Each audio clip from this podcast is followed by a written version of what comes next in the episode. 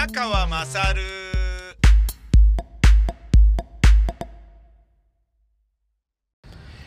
お前の母ちゃん宮川勝です。おはようございます。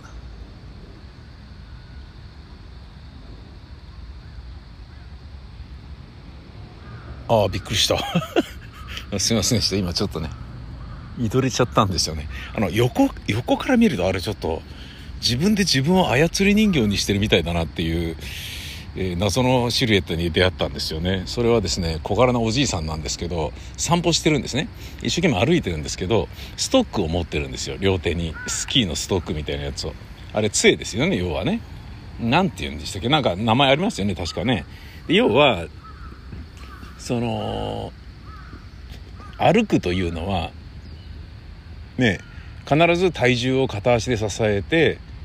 一歩を踏み出して、で今まで支えてた足を浮かせて反対側の足で全体重を支えてっていうのを繰り返して前に進んでいくものじゃないですか。でその脚力がいまいちになってくると歩けなくなってくるしだけどまあなんかうまいことやればつまり手のね、えー手で杖を持ってその杖の先であの体重を支えるっていう要素も加えればつまり片足と片手で持ってる杖で支えればねあの格尺として歩き続けることができるという可能性もありますよね。でなんかね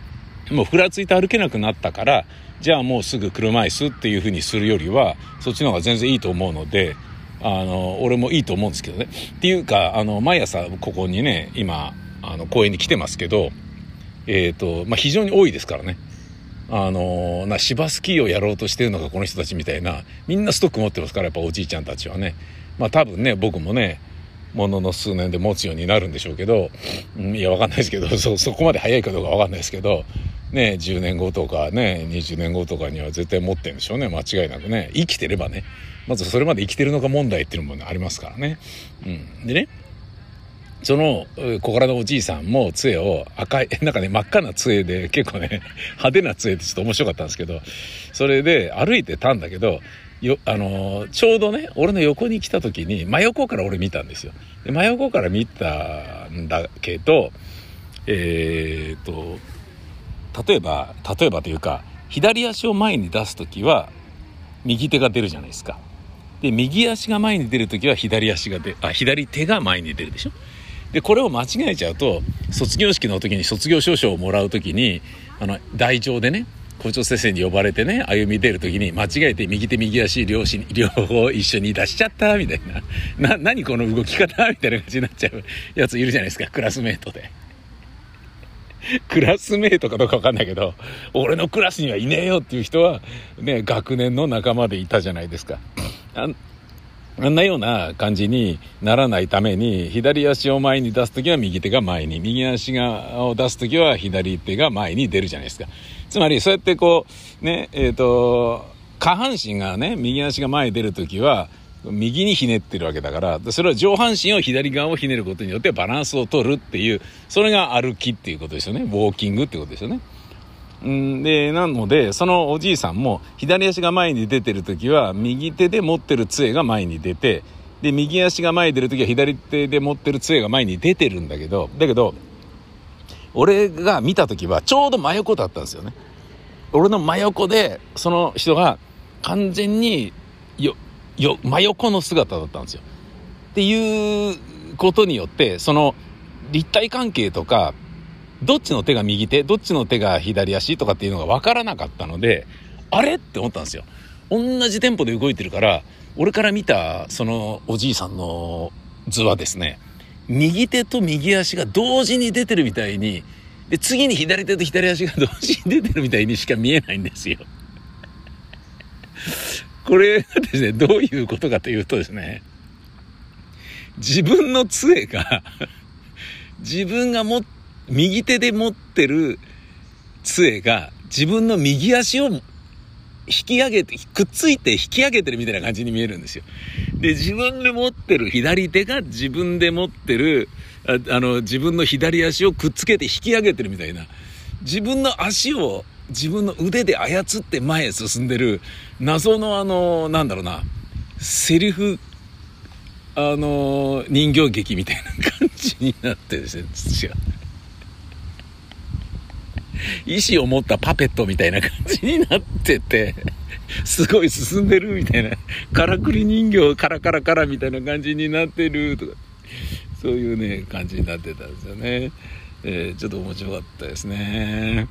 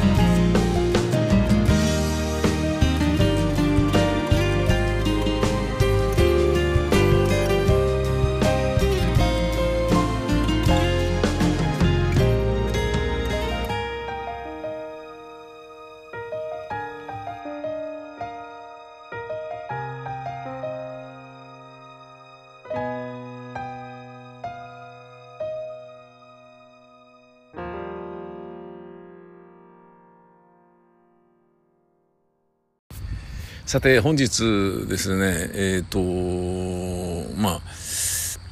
このね、えーと、大泉中央公園に、えー、散歩スロージョギングに来たんですけどなんかあの涼しくなってきたんですよ。だから全然暑くないんですよね。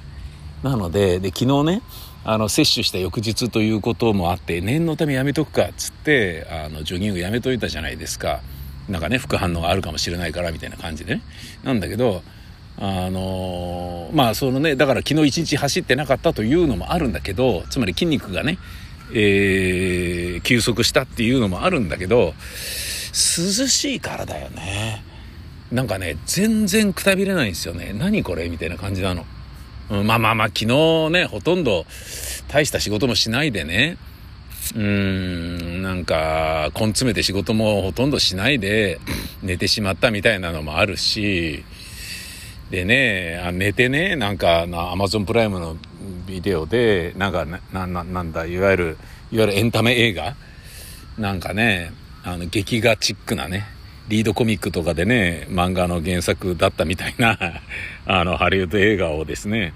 ん見てね、うん、あので途中で眠くなってね消して寝るっていうね。あの感じの最後まで見ないで。で結構早く寝ちゃったんだよな。9時くらいに寝ちゃったんだよな。あ私そっかそういうことか。だからゆっくり寝だから睡眠バッチリだから疲れてないってことなのかな。それはあるかもしんないな。いやでもね一番はやっぱりねこの気候だと思うんですよね。全然暑くないので全然くたびれないんですよね。だからねなんかいつもより早いんですよペースが。なんか、ね、いつもね、いつもっていうか、だから夏はくっそ暑いから、だらだらだらだら走ってるんですけど、1時間ぐらいかけて。それ今日はね、40分とか40何分とかで、え、こんなことでいいんですか？みたいな。でも全然疲れてないんですけど、みたいな感じなんですよね。これ多分気候だろうな。うん。え、違うか。え、いや、え、どういうこと？副反応副反応からのリバウンド？副反応でだるいっていう状態からのリバウンドですか？そんな副反応のリバウンドなんて聞いたことないよね。ないですよね。わかんないですけどね。すいません。さて私今日はですねこんな陽気なトーンで話していますけど実はものすごい寂しい悲しいことがありましてそれがですね身近な人の死があったんですよね。それについてお話しいたします。めっちゃへこむぜ。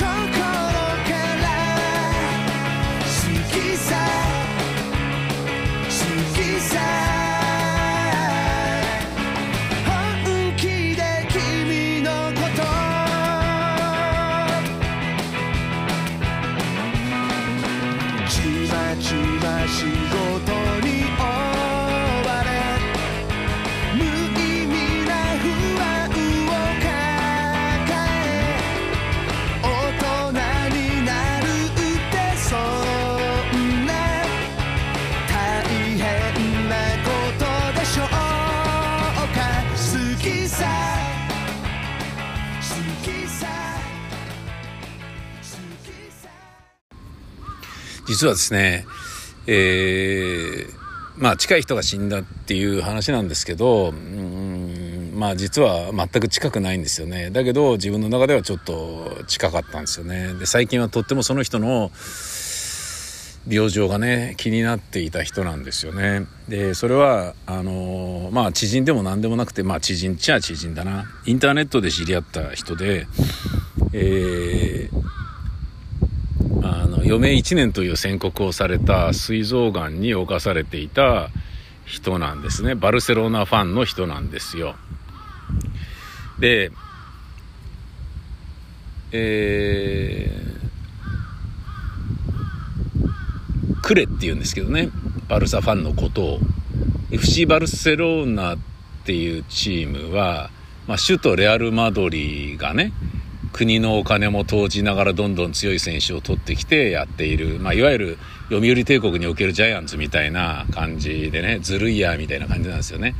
だパリ・サンジェルマンがねあのリーグワンフランスリーグの中で一個だけねやたらと金使ってねでもうそのカタール国家があの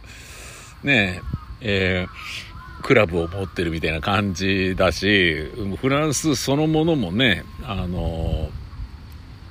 パリ・サンジェルマンを、えー、なんだろうな支えてるわけだから2つの国家が支えてるみたいなねチームがフランスのリーグにあっていいのかみたいな感じなんだけどさ。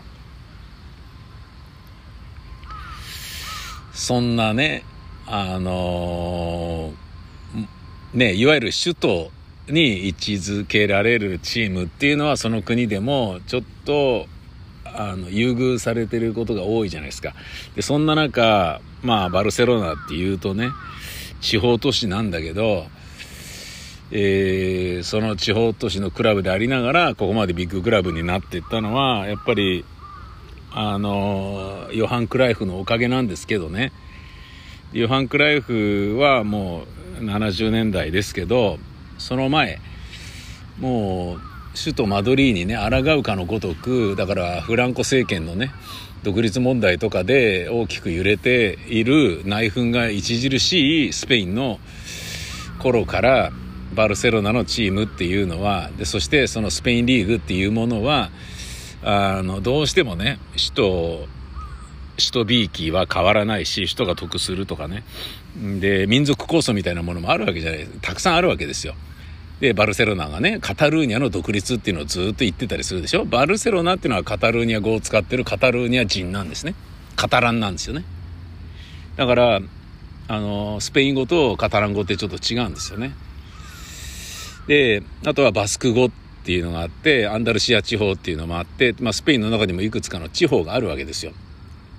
で首都マドリーっていうのはいわゆるスペインザ・スペインでね。なんだけどそれがあのカタルーニャとの民族構想みたいなものとかもあってでそれで虐げられていた歴史の中にサッカーでマドリーに勝つっていうようなこととかはやっぱりカタラン人はすごい夢だったんですよね。だからそのね戦争みたいなものではかなわないけれどもかなわなかったけれども戦争っていうかそのねあのいわゆるガチのいさかいでは全然ダメだったけどサッカーだったらみたいなことでサッカー熱くね支えてたわけですよつまりバルセロナの選手たちっていうのは今も昔もそのカタルーニャ人の代表なんですよね。うん、もう反骨心の表れのシンボルなんですよね。だからそこのチームに所属する人はそれがアルゼンチン人のリオネル・メッシであったとしてもやっぱり応援はされるし活躍すればヒーローになるんですよね。それはねただ好きなチームを応援してそこの好きなチームの好きな選手っていうレベルを超えた自分のアイデンティティのなんか化身みたいなところがあるんですよね。カタラン人にとってのバルサの選手っていうのはね。で、そういう土壌があるもんだから、カンプノーというバルセロナのサッカーチームの、あの、スタジアム。もう当然人気なんだけど、昔はね、今ほどの人気はね、ありませんから、小さいとこだったわけですよ。で、そこでチケットを買うって見ることができる人もいればチケットを買うことができずに見られない人もいたとでそれがそのねカンプノーの、えーと、塀にね乗り上がってつまり違法で試合を見るというような感じ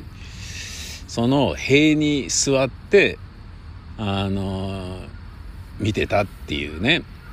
まあリーガ・エスパニョーラの試合とかを見たことがある人がいればですねあのエイバルに乾がいた時に、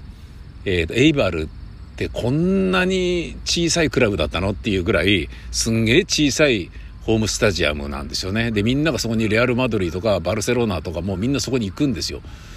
だけど本当に小さいからで周りにマンションとかみたいな変なあばら屋みたいなものが掘ったて小屋が建ってくからでそこの屋上とかからみんな無料で見てるんですよね。エーバルとバルサの試合とかエーバルとマドリーの試合とかを。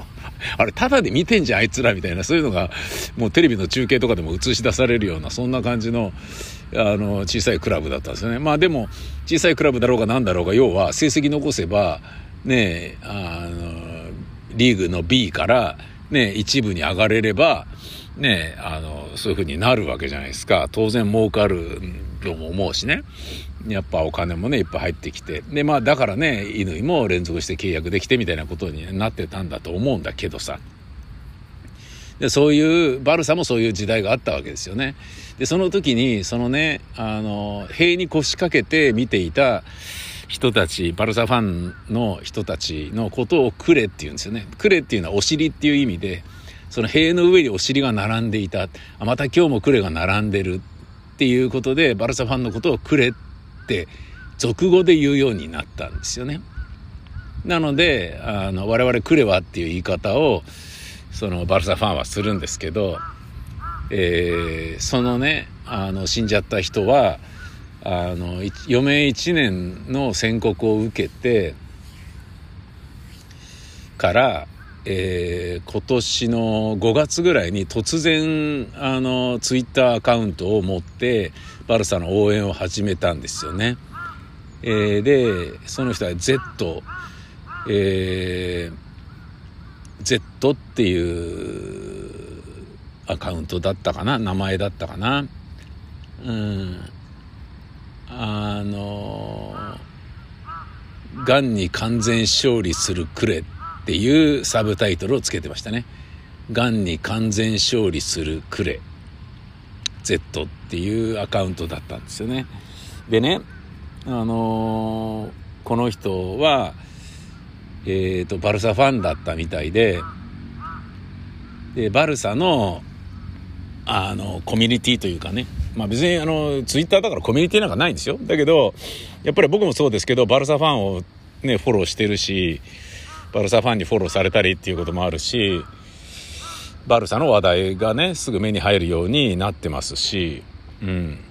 ようやくですよね、あの、なんかね、そのラジオ絡みのね、あの、なんか別に見なくてもいいようなツイートがね、やっぱり減ってきた感じっていうのはねやっぱねラジオやってるとね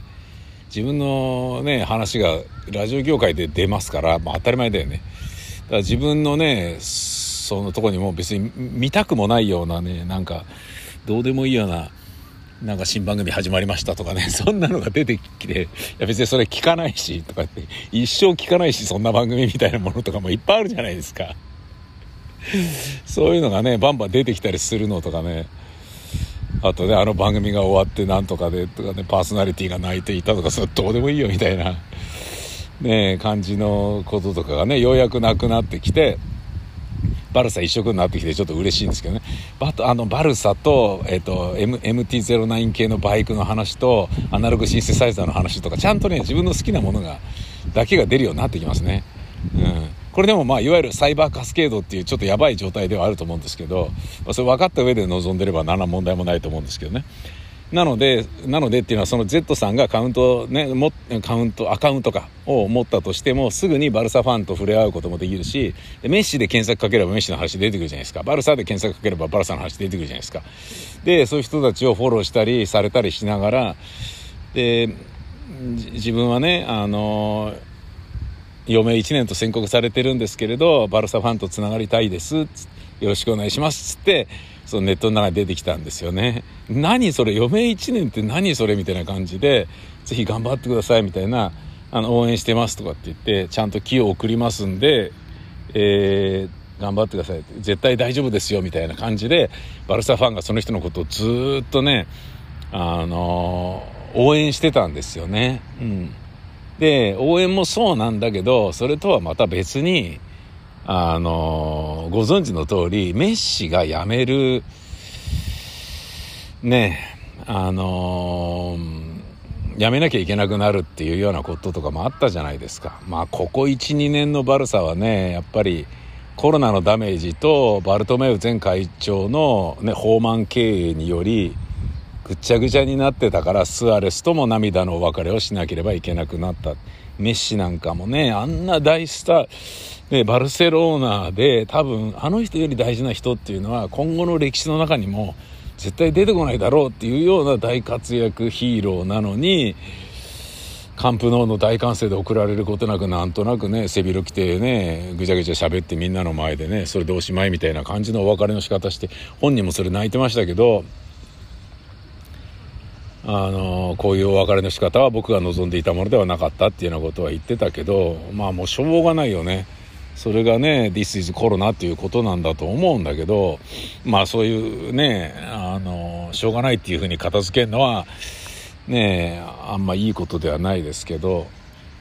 でそのねメッシが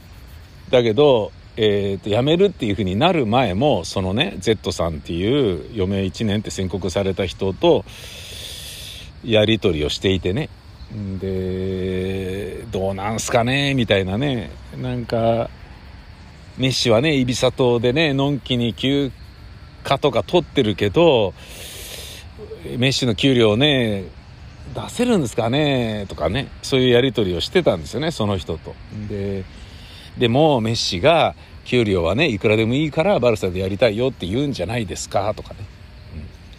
や、でもね、俺調べたんだけど、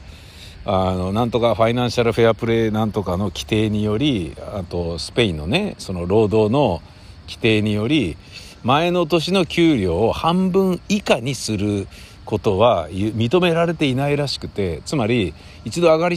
切ってしまったメッシの給料をメッシが10分の1でいいからバルサにいたいよって言ったとしてもダメなんですよね認められないんですよね。半分より下げることができないと。それによってどんなに一番下げたとしても半分でしかないんですよでもメッシの給料ってものすごい高かったから半分っつったってすっごいこのコロナのダメージは論外なんですよね。それでまあ、ああいうことになっちゃう。でまあ、そういうのもあるから、ちょっとどうだかまだわかんないんだよ。予断を許さないんだよね。とかみたいな感じのやり取りをしてたのね。で、今度僕ね、また診察に行って、なんとかなので、ちょっと抗がん剤治療じゃなくて、なんとかの治療に変わりましたとかっていうようなのがあって、でもちゃんと治すから大丈夫ですとかいうのがあって。えー、で、ぜひ頑張ってくださいねとかっていうのやり取りしてたのね。で、ある時、えー、ある時っつったってその5月からだから5、6、7、8、9、ね、5ヶ月だけの話ですよ。僕がその人と、ね、僕やそのバルサファンがその人と触れ合っていたのはね。ある時、あの余命1年の宣告を医者からされていたにもかかわらず僕このまま死んじゃうんだったら寂しいなと思ったので、えー好きだった彼女に告白をしたんですと。えそしたらなんと OK をもらいました。呉の皆さんに報告です。えー、つってよかったじゃないですか。つって。まあみんな良かったじゃないですか。大喜びなんですよね。だけど嫁1年の宣告をされてるから OK もらったとはいえ結婚しちゃったらどうですかとかっていうことも無責任に言えないし、そのね、OK した女性のことを考えても言えないし、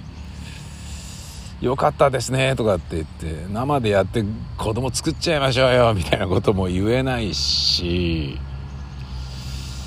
ねえ俺はねやっぱ年寄りなんだろうなと思ってたんですよね。膵臓がんになるっていうのは。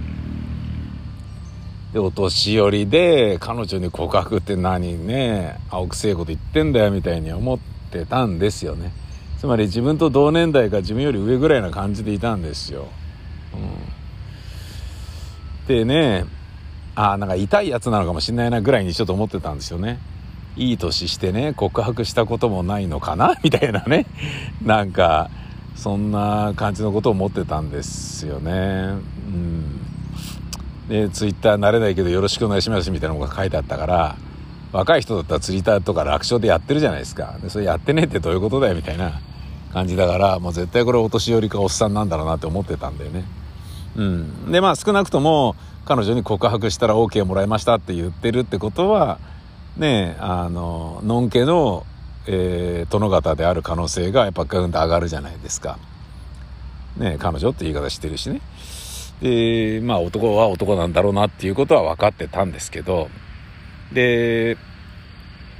したら一昨日にあのちょっと僕えっ、ー、と病院に入院ちょっと一回しなきゃいけなくなってしまったのであの明日の、えーとバイエルン戦は病室から応援することにしますとかってみんなと一緒に応援しましょうみたいな感じだったのね。あとはねそのみんなと仲良くなったことが嬉しかったのかな。えーと、みんなに僕集計取りますんでぜひみんなに教えてもらいたいことがあるのですと。ね。MNS よりも良、えー、かったんじゃないかと思うもしくは MSN に匹敵するバルサの3トップは皆様の中では何ですかっていうアンケートを取ったりなんかしてね。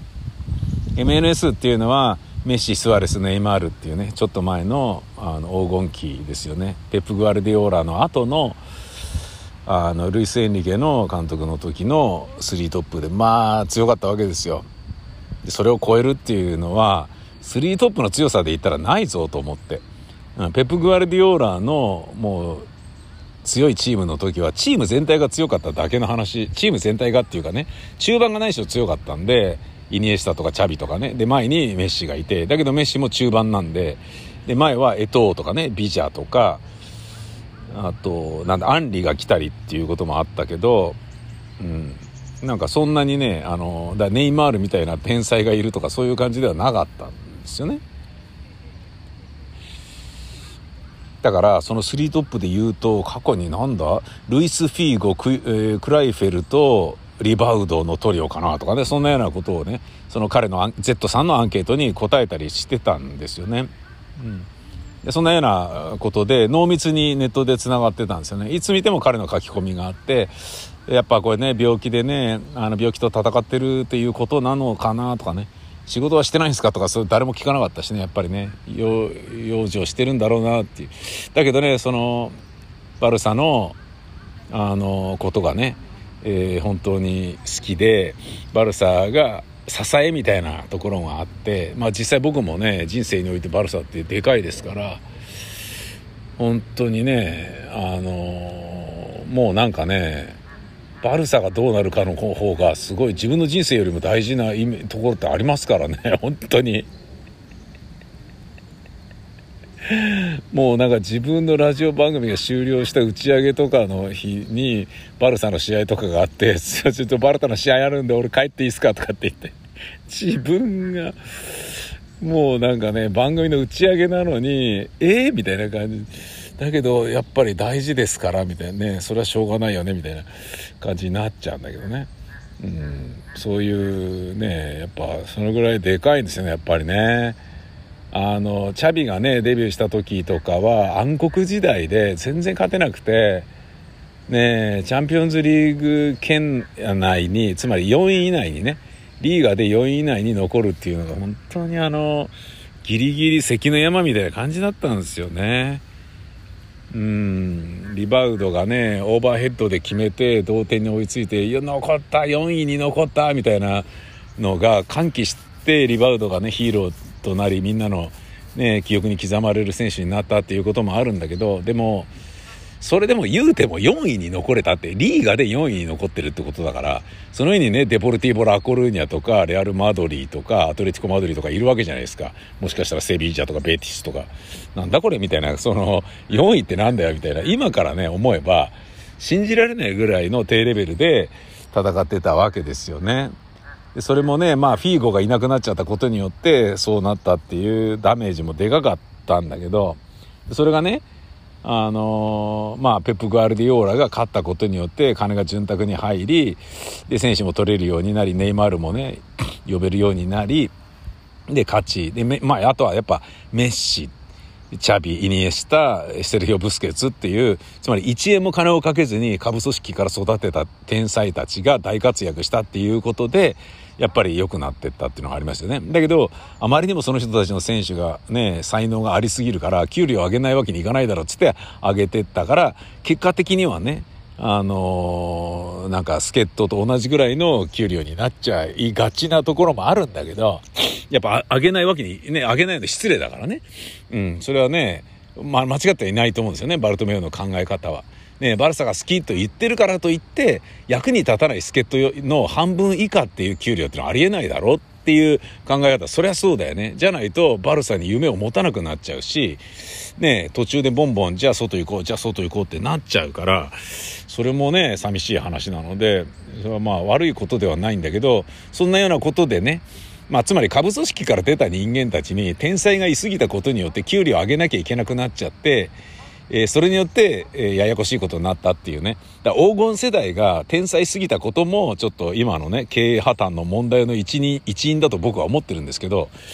チャビ、ブスケツ、イニエスタ、ね、ピケ、ジョルディ・アルバ、ね、ペドロ、みんなすっごい選手たちばっかりでしたからね、すぐ下部組織から出てきて。うん。それがね、第一線で活躍し、スペインをね、ワールドカップ優勝にまで導き、ね、ユーロ2020をスペインを2回連続ね、優勝にまで導きとか、そういう黄金時代をね、作った人たちですから、うん、それしょうがないっちゃしょうがないんだけどね。で、その、えー、バルサの、えー、ファンである Z さんが、あの、ある時、えっ、ー、と、作文みたいなものをね、書いてたんですよね。えー、私の尊敬する人にあの3人の大好きな人がいます。1人は妹で、えー、1人はリオネル・メッシです。つってでもう1人は誰だっけななんか世話になった誰かだったのかな。妹のことはすごいよく書いてあってね。でメッシもあのまあみんなが知ってるメッシのことが書いてあるわけですよ。ね絶対くじけない。何があっても負けないっていう。メッシのね、メッシってね、あれだけ突然だから、監督になるようなことはね、多分もうないだろうなと思うんですけど、それでもやっぱりあのメッシが、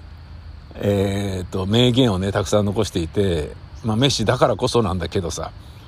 あのー、努力すれば報われるではないんだ。報われるまで努力するだけなんだっていうね、メッシらしい言葉でしょ？努力すれば報われるじゃなくて、報われるまで努力するんだよ。もうほんとメッシらしいよね。あとはね、俺がね、勝手に自分の中でメッシ語録に数カウントしてるんですけど、日本に来た時にね、えー、少年がね、あ、いや、じゃ日本じゃねえな。どっかの国で少年がメッシに、あの、いろんな質問をね、したんですよね。で、僕は体が小さくて、よく、あのね、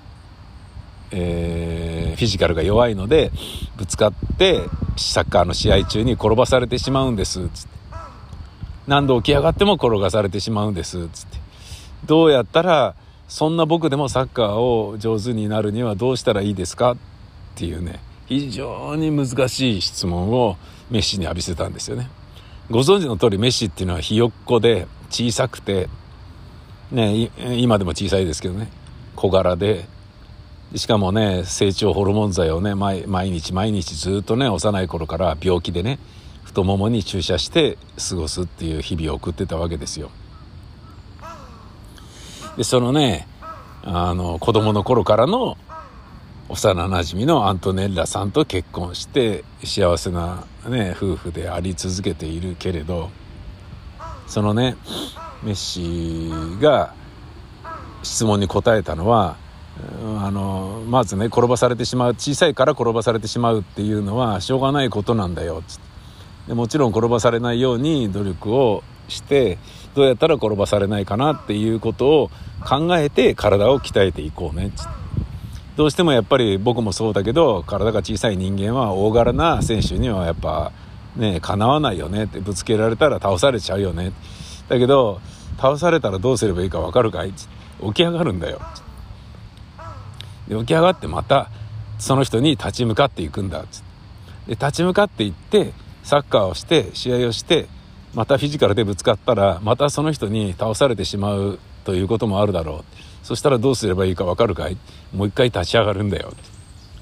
でもう一回立ち上がってサッカーをやって、えー、また、ね、努力をしてどうやったら倒されないようになるかっていう努力をしながらもう一回サッカーでやってもまたその人とぶつかったら倒されてしまうだろう。その人じゃない人とぶつかっても倒されてしまうだろう。そういう時にどうすればいいのか分かるかい？もう一回立ち上がるんだよ。そしてまたその人に向かっていくんだ。それを繰り返すだけだよ。それを続けていかないと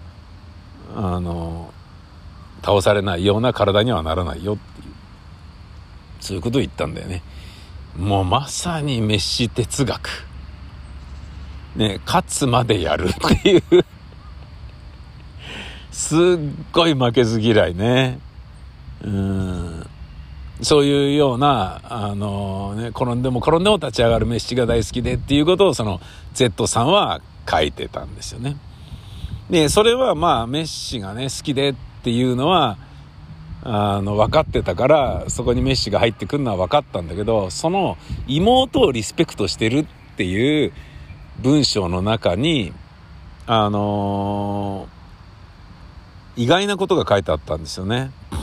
妹はまだね何学何年生なのに年が離れている兄弟なのに僕のことをすごく優しくおもんぱかってくれて、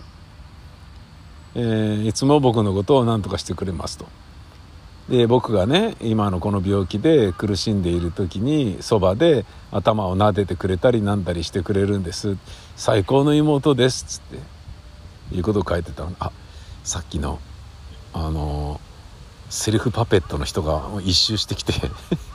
さっきのセリフパペットじじいが赤い杖を持った人が来たそう。本当にあこれまだ変わらない。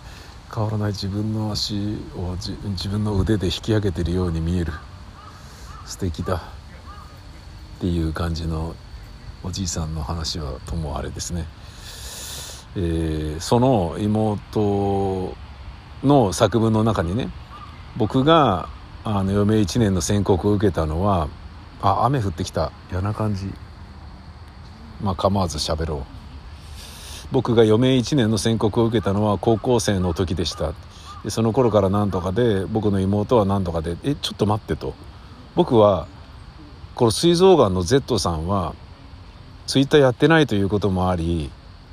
ネットが苦手とかスマホ持ってねえとかいうこともありお年寄りなんだとばっかり思ってたんだけどこの人まだそんな若いの？そんなに若かったの？っていうのがもう大ショックでね。えー、そんな若かったの？そうだったのか。よ余計もっとね念じて治ってください治ってくださいっていうことをより強く念じなきゃダメじゃんぐらいな感じでいたんですよね。そうだったのか。つってそんでねえー、あのー、僕ショックを受けたんですけどその直後に、えー、明日から入院することになっちゃいましたので明日のあの明後日のバイエルン戦は病院の病室から応援しますとかって言って。今病院に入りましたとかって言ってね。で俺はそのバイエルン戦はねあの、まあ、ボコられたんですけど、まあ、負けんじゃねみたいに思ってたから、俺リアルタイムで見ないで、まあ、あの、二度目の接種をした日ということもあったから、寝て過ごしてたんですよね。うん。で起きたらその人が書き込みがあってねで俺あの見終わってからツイッター見たらその Z さんの書き込みがあって前半終わったところまでね今休憩入ったけどやっぱねなんとかあのバイエルの猛攻をねギリギリのところでしのいだしのいで1点で収まってよかったぐらいな感じですかねとかってこの後後半どうなりますやらみたいな感じの書き込みがあったんですよね。あやっぱこの人見てんだなと思ったんですよね。したらその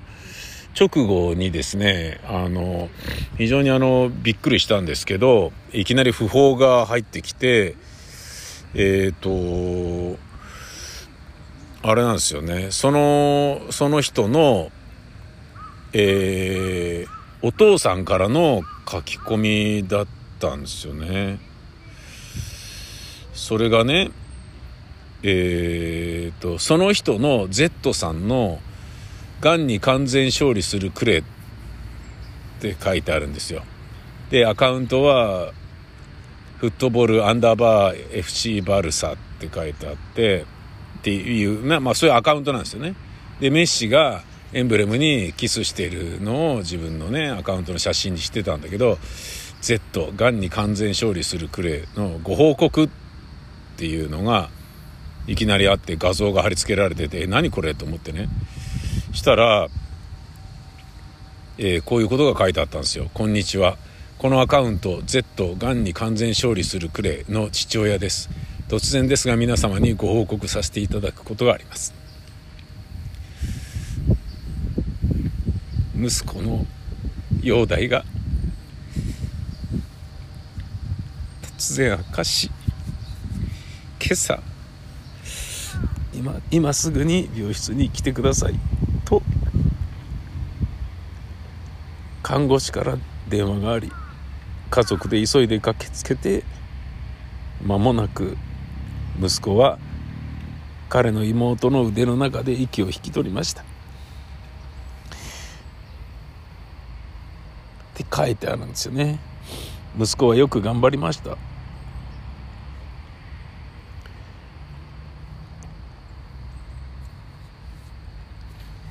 そして今親戚学校彼の友達に彼が旅立ったことを連絡している最中です。私は息子がツイッターで活動していることを知っていました。彼は本当に多くの方に仲良くしてもらって応援してもらって嬉しい。病気が治ったら実際に会ってみたいと口にしていました。なので最後の最後まで応援してくださった皆様にも感謝の気持ちを彼の代わりに伝えさせていただきます。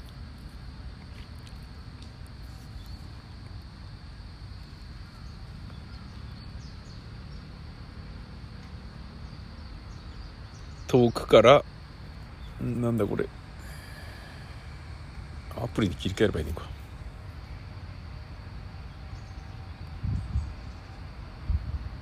あ分かんなくなっちゃった。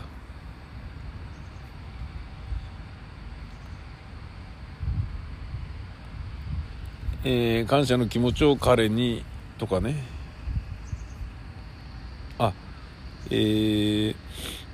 最後まで応援してくださった皆様にも感謝の気持ちを彼の代わりに伝えさせていただきます。遠くからでも私の愛する息子の身に寄り添ってくださりたくさんの勇気を与えてくださって本当に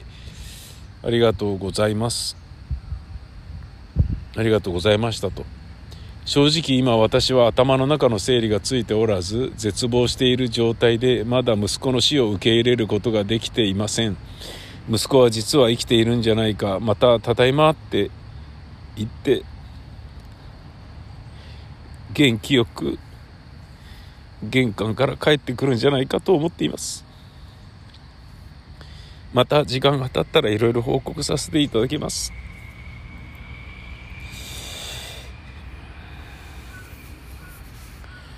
っていうのがですねあったんですよね。つまりねその本人のねアカウントから書き込まないと我々にね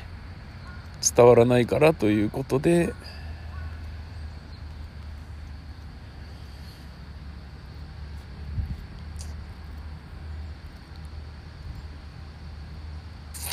お父さんが書いてくれたんですよね。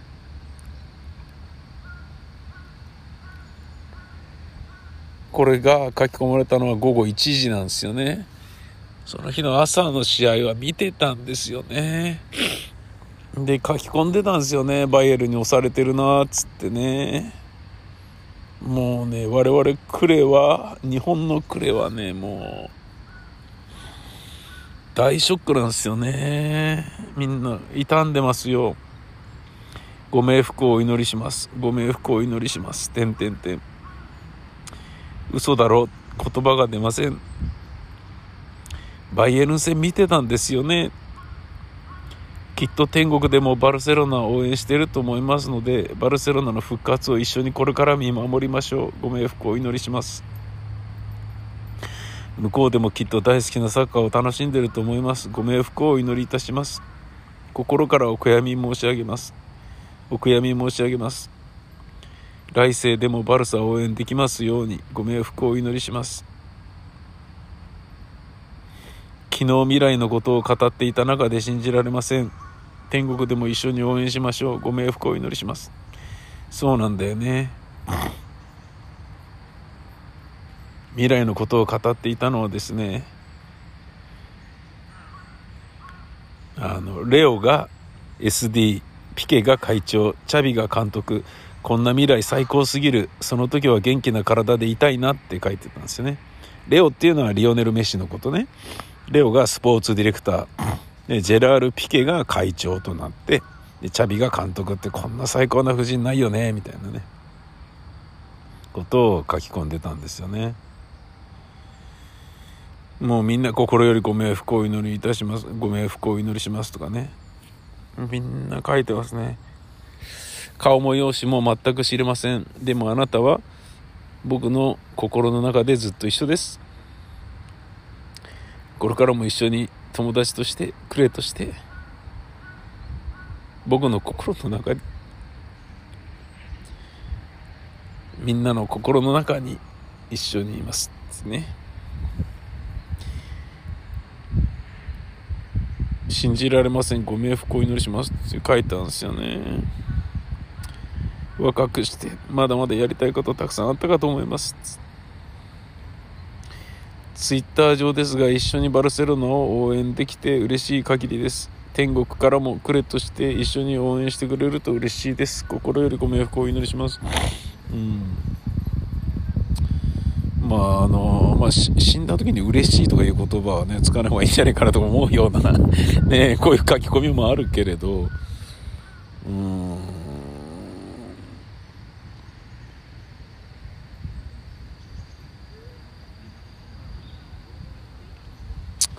あとね、えっ、ー、と、はじめまして、SNS のみでの関わりとなってしまいますが、息子さんのツイートをいつも拝見させていただいていたものです。私はがんの専門医ではありませんが、とある医療学分野の端くれです。私が専門とする疾患もまだまだ未知な部分が多く、医療とは何なのだろうかと無力感を感じることがあります。本日早朝息子さんはサッカーを観戦していたようですね。突然のことすぎて今私も気が動転しております。文章がおかしくなっているかもしれません。医療とは何なのでしょうか。変な文章で申し訳ございません。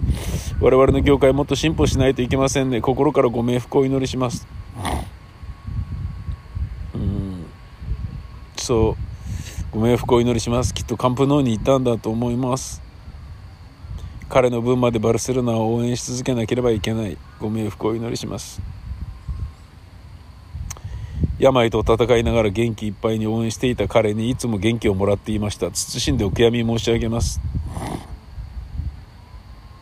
うんそうなんですよね。本当にみんないやー本当にねバルサイに満ちてたんですよね。まあ僕も満ちてますけど。でね、さっきの、あのーあれなんですよね、えーこれからも一緒に友達としてくれとして僕の心の中にいやみんなの心の中にいますっていうのはバルサを辞める選手のあの辞める時の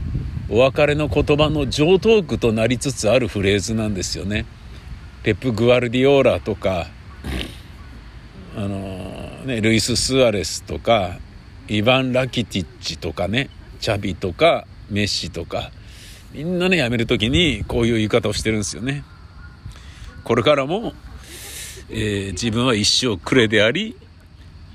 えーバルサのファンであることは変わりないとそして僕の心の中にいつもバルサはある、ね、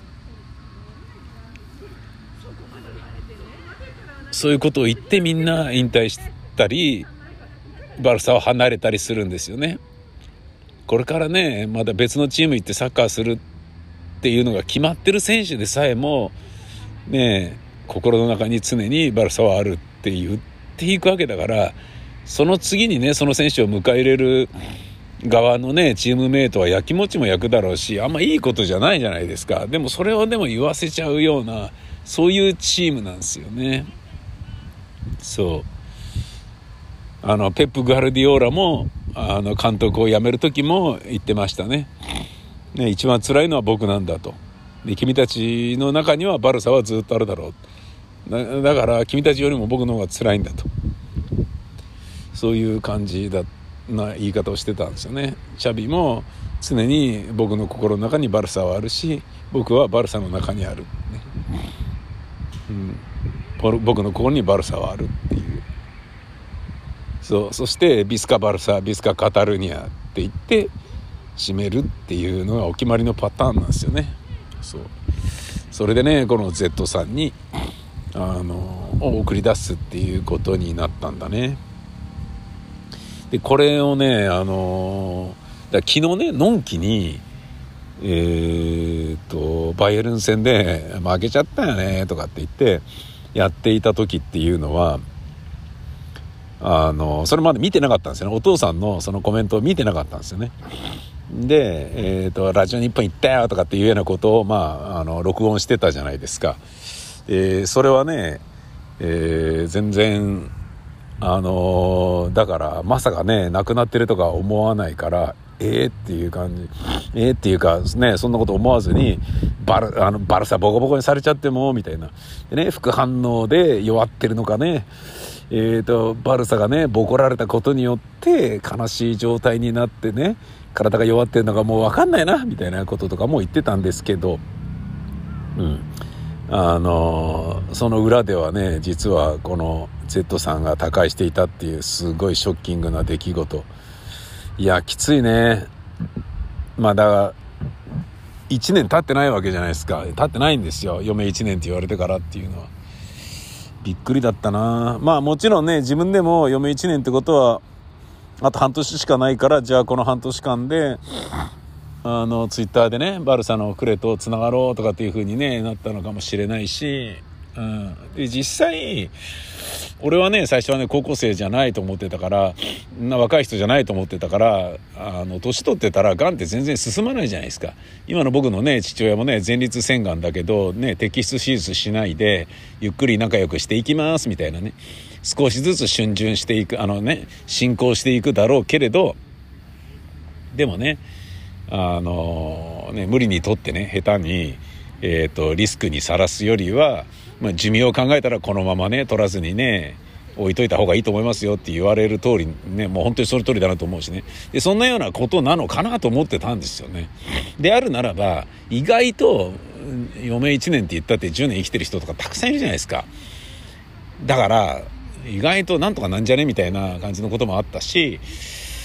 あの1年経ってねまだ治ってなかったとしてで入院とかしてたらなんかお見舞いに行かせていただきたいみたいなことを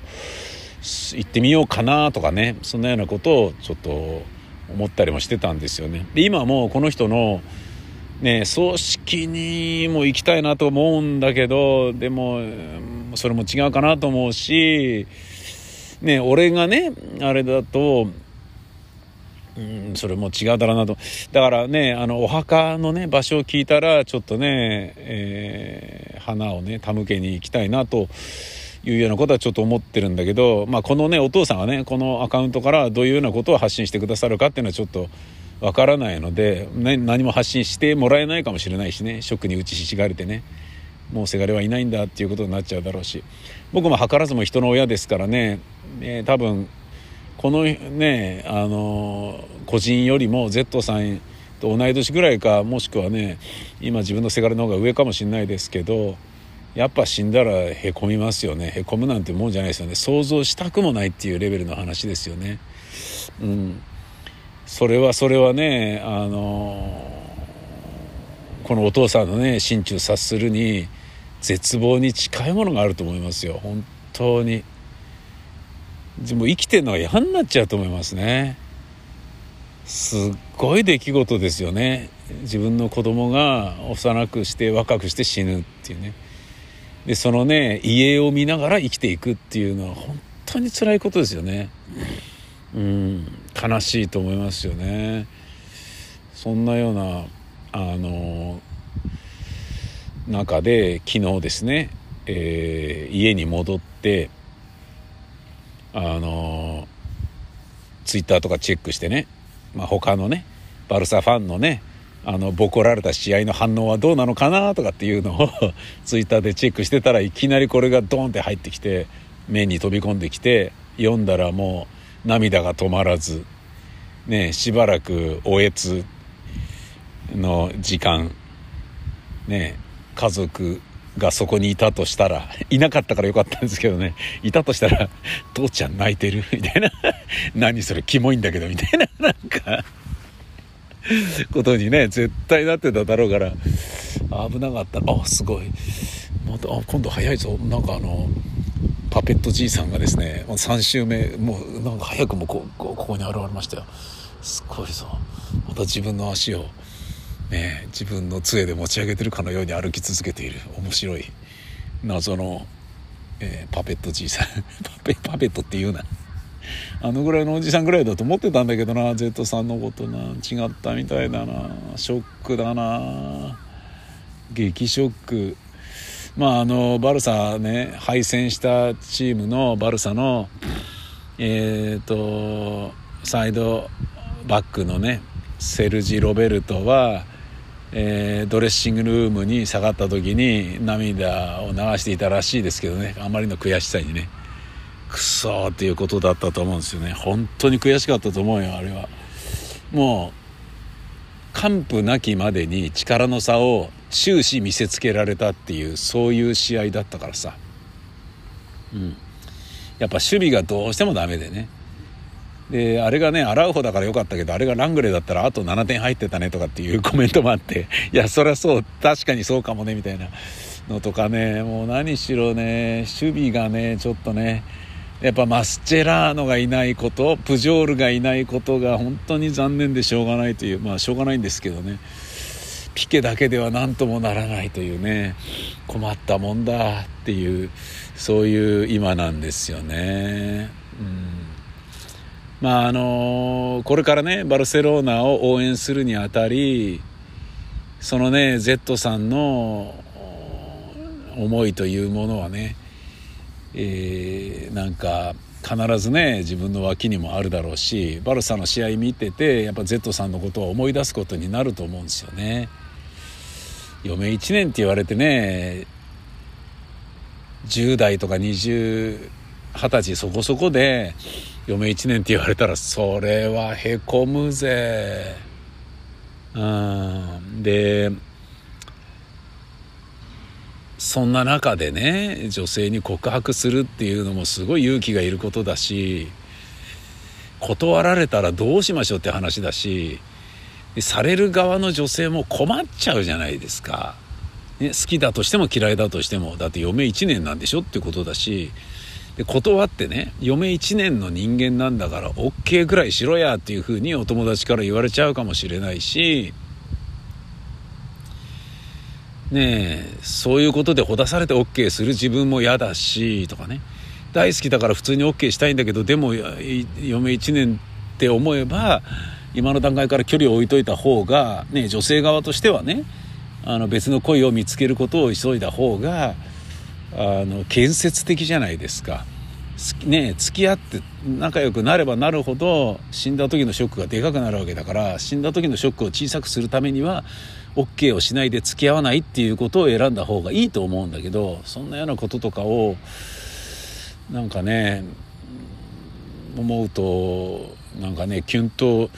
するんすよね。うんなんか人はねあの必ず死ぬんですけどえ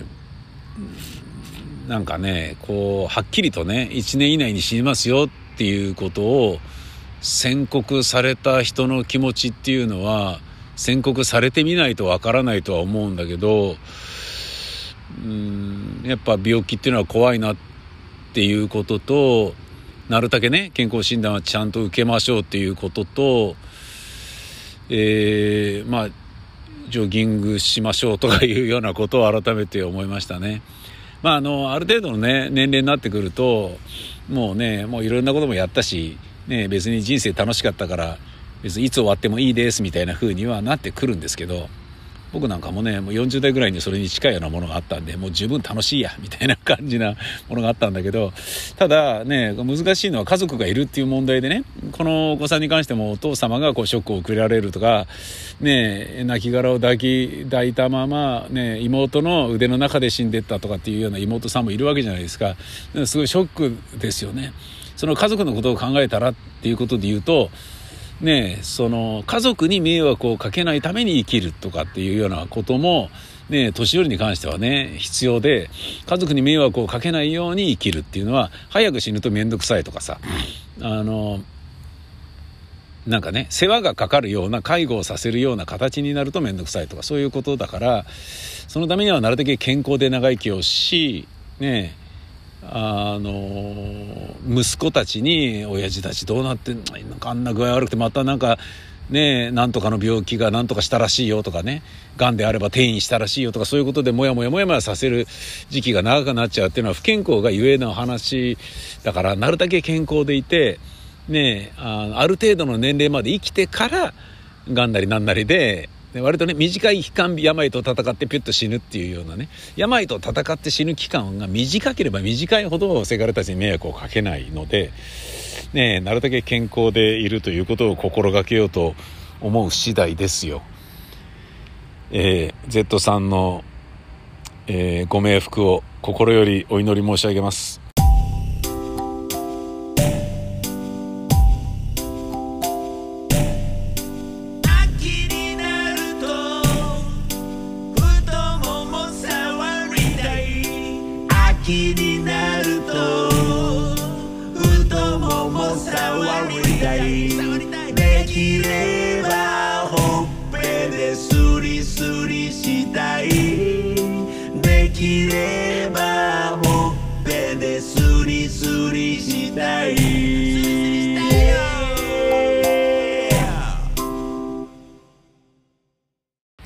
すんげえしみったれた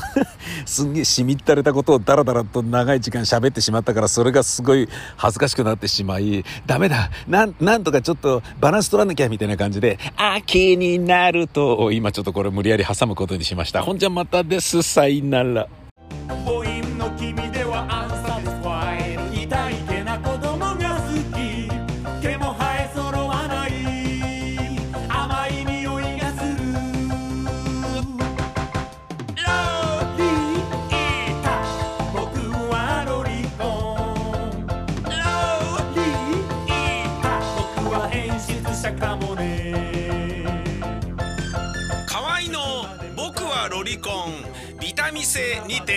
標発売中